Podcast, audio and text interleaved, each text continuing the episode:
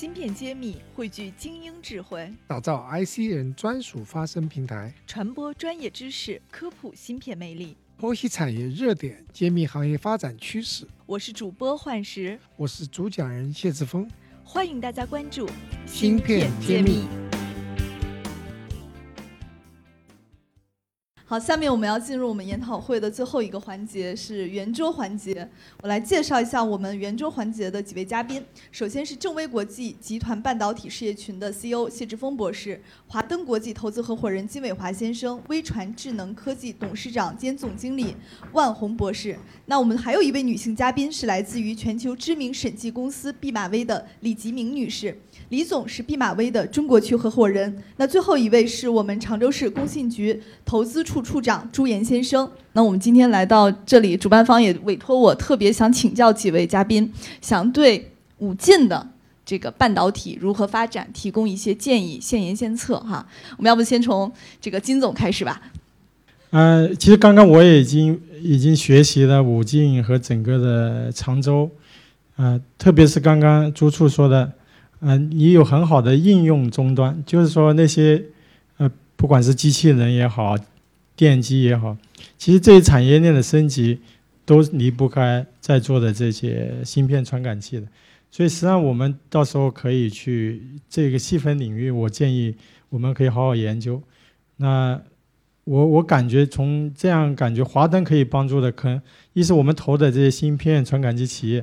呃，可以来探讨在怎么服务于你的这终端。那至于怎么样落地，怎么样去做，可以去探讨。另外，其实你们可以侧重类似于去引进啊这样的设计也好，还有包括制成的企业。刚刚你说第三代半导体，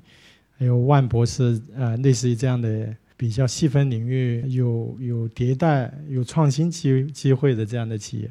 那这样的话，你就可以差异化的去服务啊，引进。嗯。好的，好的。这个在常州吃了好几年的还有万总，好，万博，万博您来讲一下。那我讲讲，就是我们呃，我觉得常州的话呢，可以更那个激进一点，可以更 aggressive 一点。我觉得常州一般来说就是比较低调的。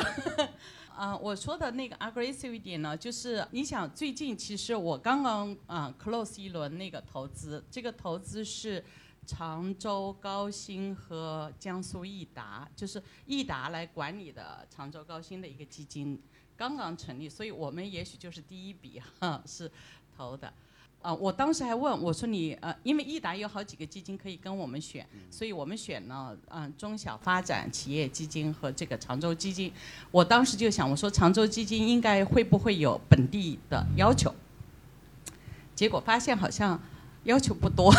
嗯，所以我之所以讲这个，我就是说我因为合肥投了我另外一个合肥就非得让我到合肥去落一个子公司，我就必须要放多少钱？啊，要到那里去落一个子公司，在那里帮助他们发展。但是常州的话呢，我觉得应该也做得激进一点，对吧？你你投资，你就要求你带着我，既然投了资，你就带带着人，带着团队到我这个地方来扎一个根。那这样子慢慢就是说来涨起来。因为我觉得投资的话，肯定也是有选择性的。然后这样子，如果有一个集聚效应的话呢，大家会嗯，就是就会越涨越大，涨得快一点。好的，这个话题李总有没有什么建议？希望常州从什么开始突破？我是觉得，就是说，因为常州呢，它有很好的这个制造业和这个智能装备，刚刚介绍很多，呃，这个为基础。那么也就是说呢，其实因为芯片所赋能的这些行业，比如说从工业智能化等等角度，常州其实在全国占有比较好的份额了。呃，那么芯片公司呢，当它发展到一定阶段的时候，它其实现在在筹一个什么事儿呢？以前其实挺筹资本的、资金的，因为他们研发投入特别大。但现在很热，好像呃去找投资人投资呢，相对也比以前容易了。但他们现在还在筹筹一个啥事儿呢？就是市场，啊，他们也挺想，就是说，呃，我的产品怎么打上市场的时候，我会觉得它的市场和整个半导体的发展，它也需要有一个链条来养它。我们比如说，在讲到我们现在在呃被卡脖子的那个半导体产业链上的一些，比如说装备啊、光刻机啊等等，那我们以前就觉得说啊，反正我是全球有有最好的东西在嘛，那我就去用它。那这个是我最省力的。那实际上呢，我们在养别人嘛，然后把别人养成了这个全球第一以后。卡了我的脖子之后，我的可能还有一定的时间要去要去做，但实际上从智能制造维度，我们有很好的应用端，我们是不是可以去往前推的时候呢？哪一些呃比较适合常州的这些芯片公司，其实市场也在常州的，啊，然后呢，我们这样的去组局，然后这样去发展的话，其实也很实际的。但实际上把这些半导体企业引进来以后，组成了说你过来，你还有市场。啊，不仅有资本有市场，所以这样的话呢，我觉得也很健康。因为企业呢，你也不可能永远是靠外部的一个资金来养大的，你最终要自己形成一个自己健康的、持续的这个健康流，你还是要有市场的。所以我的一个一个建议就是说，可以去看一看怎么去整合这些，能说传统制造业也不是，是制造业升级到一个智能装备的这个制造业，结合这个芯片的这个发展，怎么样去把这些企业引进来。这李总给的建议是要往上走，把供应链都投掉，这个思路也是蛮有意思的。好，我们最后看谢博对这个话题做一些补充和建议。呀，我说两点吧，这个可能从我的角度来说，第一个呢，最重要的是还是人才，我觉得这这个方面常州这边可能要花大力气，就是说你从外面引进的人才，呃是一方面，但更重要的是本土人才，那么常州的人才，还有包括你要打感情牌。就常州在外面有很多牛人呐，呃，像杨世宁博士，你们可能大多数人都不知道他是常州人，呃，金英博士，他们都在上海，在呃武汉发展，那么能不能让他们给家乡做点贡献？那这些人都有这种这个呃品牌效应，他们来请他们到常州来做个报告啊，结论就说你一定要有子弟兵，打仗要有子弟兵，光靠雇佣兵是不行的。第二个呢，就是说，在常州现在已经引进的项目啊，你们要支持好。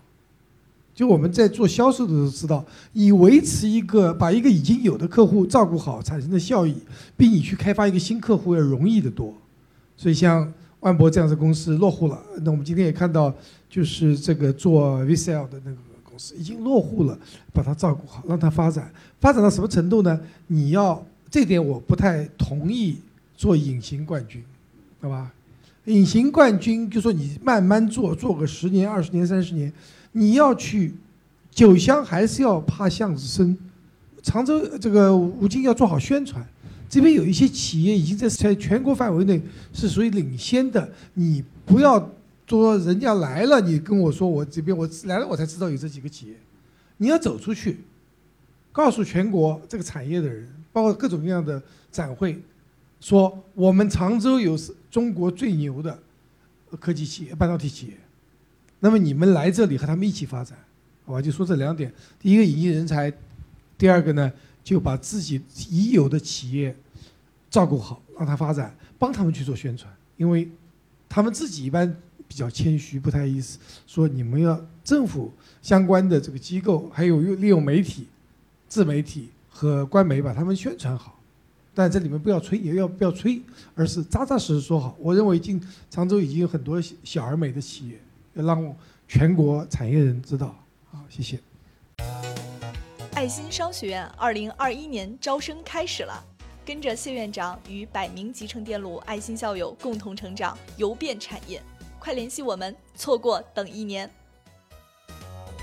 好，刚刚谢博也提到了这个人才紧缺。其实我们看到今年这个南京出了第一个集成电路大学，那这是政府和学校以及这个企业之间联合办学的一个探索。那这个事情，我相信也是解决人才的一种尝试了。那我想今天我们在武进，然后也想请各位嘉宾给讲一讲，你觉得武进应该怎么突破集成电路人才的限制？嗯，我觉得我们可能有很多其他方面的人才，但集成电路的人才在武进一定是稀缺的。大家没有什么好的建议，也可以给我们出点呃谋划的思路。要不我们先从万博来，因为您是在科教城，因为也是一个这个有一定的这个人才培养的一个基础。但是我想您可能也会有更多其他的感受，可以给我们点建议。科教城的话是有好几所大学在那里，以常州大学为中心，其他有很多的信息学院呐、工学院啊，各个学院的话，很多都是以职业学校为基础的，所以我觉得这是一个很好的氛围。它本身定位就是职业学校，对吧？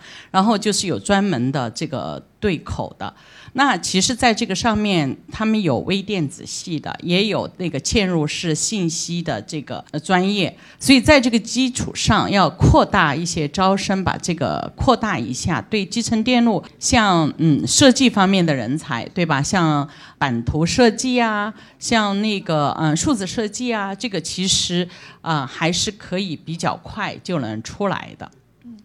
而且在职业学校的话，它也有一个很好的基础，就是在这些方面上要增加力度，对吧？我听到好多，就是包括上海大学、包括北京大学都在准备做那个。半年左右的短训班，就是来培养集成电路的人才，包括测试的人才，对吧？包括做嗯封装打线 PCB 的 layout 和这个版图设计的这些人才，都是在职业学校是很好的，就可以培养出来的。所以要要在这个基础之上，多朝这个集成电路方面倾斜一下，因为人才确实是缺。嗯，好的，谢谢万博。嗯，李总有没有什么建议？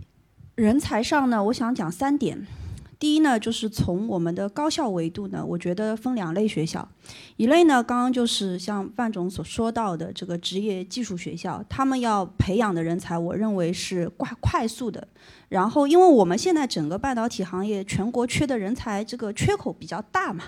那么实际上职业学校它要做的就是快速培养，有倾向性，把这些呃这个从。个数上来说做一个补充，但是呢，第二个维度呢，我认为是呃，就不是职业职业学校要去做的事，而是就是呃，我们的高等的院府，包括到了这个研究生、博士生往上要做的，我觉得是科学基础研究。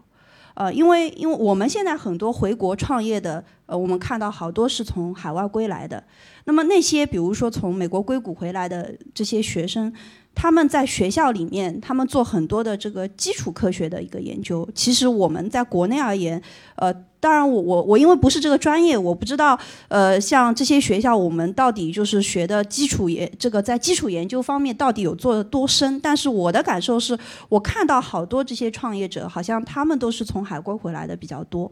那么，呃，我们在往呃某一些领域发展的时候，我们可能所缺的这些人才就。不是呃那个短平快出来的那些人才，他可能做的是呃研发过程当中相对比较简单的一些步骤。那么呃有技术突破的人才，可能要来自于这些有有基础科学去去在这个学科在这些学校里面去做这些科研呃这个发展的这些人才。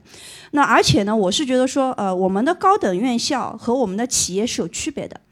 因为企业其实也是在培养人才，但是它是 on job training 嘛，就是它是在企业发展过程当中，它把企业的商业化的东西、要落地的东西带进去去培养的。但是学校维度呢，它一定是需要有有有基础的科学性的东西，也要有。不然它就是会，我们发展到一定的阶段以后，它会有空缺，我们最尖端的东西没有，啊，这个是一个维度。那么呃，另外第三点呢，我觉得就是还是从呃常州本地的这个人才角度来讲，那么人才政策。呃，因为除了本身留住自己本地的人才，还要吸引外部的人才等等。那么我们有怎样的一个人才政策的话，其实还是要有一些系统性的一些想法，包括呃人才引进。我不仅仅是给钱，因为很多这些创业者也不一定就是因为钱而来，很多政府现在都在给钱。那我给他怎样的一个营商环境？怎么把他的呃，就像我刚刚讲的，就是把他好像未来能想到要做的事儿，我在这个土壤里面，政府能够打。造一个平台帮我帮我去促成的，那这个是有利于他的创业发展的，可能这也是一这个一个类型的，我认为也是一个很重要的一个人才政策。嗯，好的，三个方向。好，谢博有什么补充？呃，我就说一点吧，就是我觉得今天这个高校的培养人才，呃，是完全和企业的需求是脱节的。那么我就建议，就是学一下，无论是英特尔模式或者是华为模式。就是让教授到企业里工作，让那个企业里的这个优秀的技术人员到高校去讲课，就是把它融为一体。这个我们讲这个产学研这个结合说了很多年，只有深入了，啊，就是才可以，就是所有的课程要重新改，就根据企业产业发展的规律要定重新改课程。这一点全国高校都说要做新工科，但实际上，呃，还是走偏了，就是还是一帮教授自己在讨论如何企业需要什么人才，在这个讨论中，他们根本就没有请产业的人去帮他们来，他还是自己认为这个产业需要什么人才，我们重新再搞一套班子出来。这一点呢？怎么改？我没有什么方案，但是一定要把产业的人结合到大学的那个培训教程里面去。好的，我但我知道常州的房价还是很 OK 的，跟苏州、上海比起来，这个很有竞争力。好，呃呃，这个这个要出处，我不知道有没有这个政策啊。这个一思意当中也许有吧，因为我因为可能这政策不是您牵头起草的是吧？这是这是那个我们那个叫叫叫什么组织部在做这个事情，但是呢，我相信会。高端人才送房子应该也不是问题。那么我我想补充几句，刚才非常同意呃几位嘉宾的说法。我们实际上是调研当中，实际上是对集成电路想法最多的就是人才问题。所有的企业都围绕这个，实际上他不懂。我可以这样讲法。我所以刚才呢，我说当时我曾经提出来，我说你可以把我们的那个陈博士啊，他们十几个人团队啊，做成客座教授，帮你们上课。我说好于你的效果，他还非常同意。因为常州的产业资源有限，我们现有的企业如何和我们的院校结合非常重要。对常州来说呢，可能我们尤其我我们五高新啊，可以在这方面做的探讨。另外一个呢，就是我们也在实际上最近一段时间一直努力在打做一个什么平台呢？就是国家集成电路人才培训基地，这个文件还没出来，我们呢想做这个事情，但是呢苦于呢就是我们现在这个我们培训资源是有的，就是培训人才是有的。就是他们有团队啊，有工信部要推荐给我们，但是问题在什么地方呢？就是要落地下来，还有一个过程。因为学校出来的学生，可能到你们那边去用的时候，可能就感觉用不上，它是特级的，所以一定要经过一个专业的培训，哪怕上一个月课、两个月的课，实操一下，他才能应用。半导体全产业链的芯片企业库、投资机构库、产业园区库均已建成，用数据和专业搭建产业资源平台，促进人才、资本、资源的高效匹配与链接。欢迎关注公众号“芯片揭秘”，与我们取得联系。